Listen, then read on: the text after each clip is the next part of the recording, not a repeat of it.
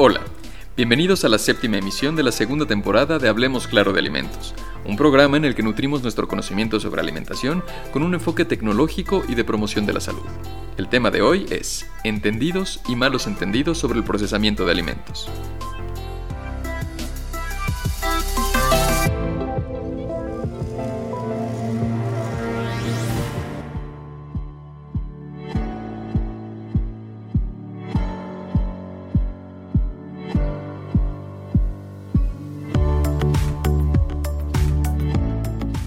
Ya hemos hablado sobre el contexto de la alimentación mundial, en el que durante los últimos 30 años ha habido un aumento de atención a la salud y al bienestar, ya que los consumidores exigen alimentos frescos, sabrosos y sostenibles, es decir, que se produzcan con menos efectos sobre el medio ambiente. El procesamiento responsable de alimentos es una herramienta esencial para alimentar a la creciente población mundial. Combinado con la reformulación y recombinación de ingredientes, mejora la diversidad de alimentos nutritivos para las dietas modernas. La confusión sobre la clasificación de los alimentos procesados y los llamados a evitar dichos alimentos nublan la enorme necesidad del procesamiento para la seguridad alimentaria y nutricional. ¿En dónde estamos?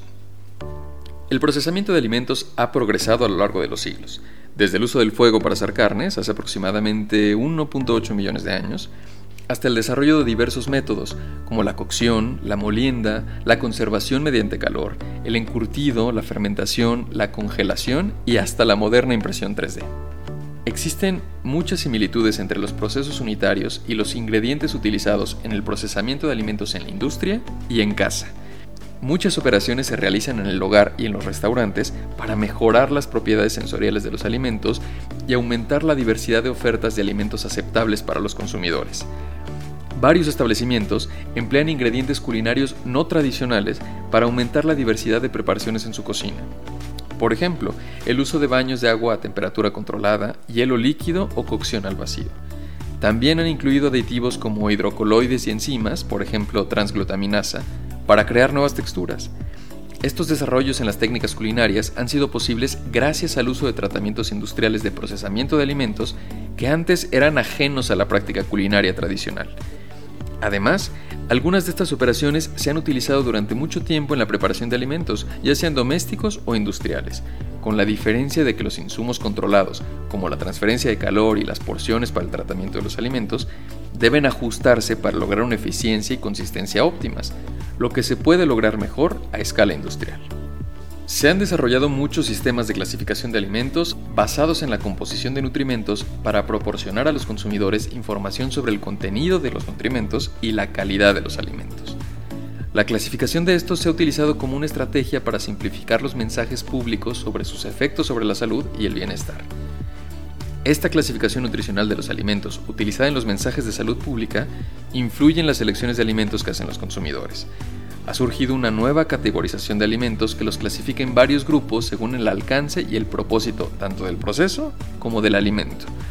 Porque el uso del procesamiento de alimentos ha permitido el desarrollo de alimentos seguros, nutritivos y sensorialmente aceptables, pero también ha llevado a la producción de alimentos densos en energía que tienen un alto contenido de grasas, sal y azúcares. Es muy importante que se utilice rigor científico en el desarrollo de clasificaciones de alimentos y que los términos utilizados sean claros, apropiados y no engañosos. Existe un debate crítico sobre la categorización de los alimentos procesados y la pertinencia de que esta clasificación esté basada en el grado de procesamiento para asesorar sobre los patrones de consumo ante la naturaleza tan cambiante de nuestro suministro de alimentos. ¿Qué hacen la ciencia y la tecnología ante esto? Se han logrado importantes avances mediante la aplicación de tecnologías de procesamiento de alimentos para mejorar las propiedades nutricionales, lo que ha resultado en la reducción de la sal, el azúcar y la grasa en los productos alimenticios manufacturados.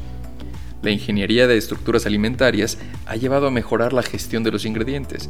Por ejemplo, el recubrimiento previo, el secado previo, las condiciones de fritura controladas, la fritura al aire y el enfriamiento rápido después de la fritura que minimizan la infusión de aceite en los productos finales y que han permitido la producción de papas fritas con bajo contenido de grasa. Hay numerosos beneficios de los procesos alimentarios emergentes como tecnologías más suaves y sostenibles para la producción de alimentos seguros y nutritivos con una vida útil prolongada.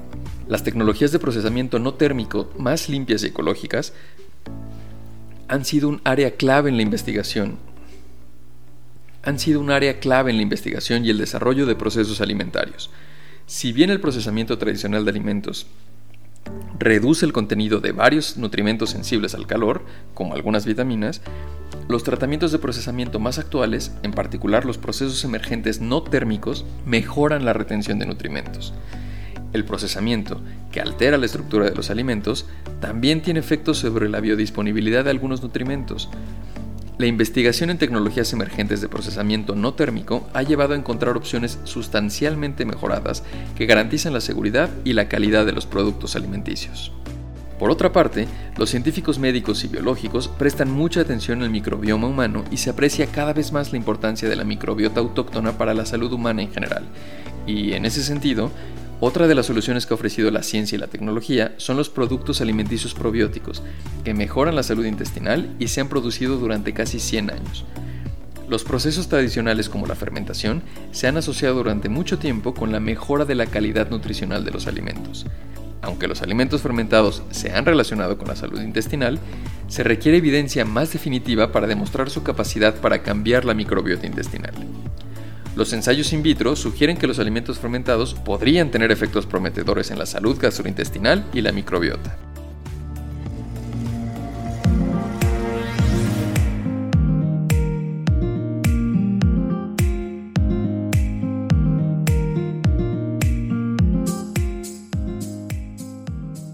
El desarrollo de tecnologías emergentes tiene como objetivo proporcionar procesos más suaves, como alternativas a los procesos tradicionales para el tratamiento de alimentos que podrían lograr una seguridad microbiana y química igual o incluso mayor, al mismo tiempo que mejoran la calidad nutricional y las propiedades físicas y sensoriales de la comida.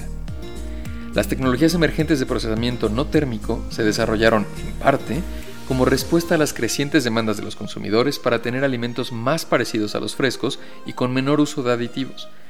Algunas de estas tecnologías incluyen el procesamiento a alta presión, la tecnología ultrasónica y el tratamiento de alimentos mediante campos eléctricos pulsados, plasma atmosférico frío o luz ultravioleta. La aplicación de estas tecnologías de procesamiento emergentes ha permitido la producción de alimentos no perecederos con una mejor retención de nutrimentos, sabores y colores, menores requisitos de energía y agua, menor generación de desechos y menores requisitos de auxiliares de procesamiento.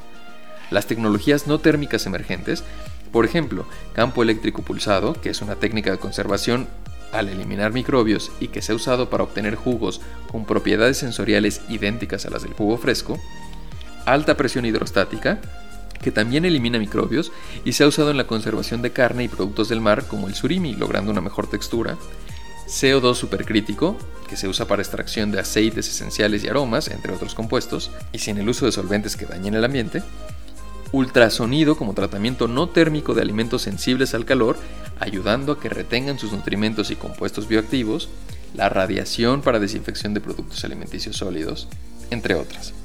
Todas ellas tienen potencial para limitar la pérdida de nutrimentos y preservar los productos. También tienen potencial y ventajas para la extracción eco-friendly de alimentos y componentes naturales que incluyen la reducción de solventes, como ya se mencionó, energía y desechos. Cabe resaltar que las ventajas específicas de la alta presión hidrostática incluyen la posibilidad de inactivación de microorganismos vegetativos, esporas bacterianas, virus, parásitos, bacteriófagos y la reducción de toxinas y alérgenos. Es muy pertinente enfatizar la necesidad del procesamiento de alimentos para convertir productos crudos en productos alimenticios y cómo éste ha evolucionado en respuesta al desafío global de la seguridad alimentaria y la sostenibilidad, así como examinar la validez de usar la extensión del procesamiento o qué tanto se procesa un alimento y si contiene o no aditivos alimentarios para su clasificación. Es importante propiciar la formación de equipos multidisciplinarios a lo largo de toda la cadena de suministro para evaluar los mensajes de salud pública sobre alimentos procesados y abogar por un enfoque basado en evidencia para informar de forma responsable sobre el vínculo entre alimentos procesados y salud.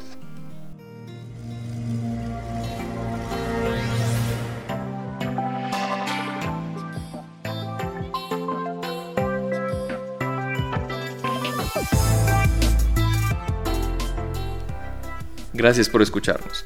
Esto fue Hablemos Claro de Alimentos. En nuestra próxima emisión hablaremos sobre los denominados alimentos ultraprocesados. Los esperamos.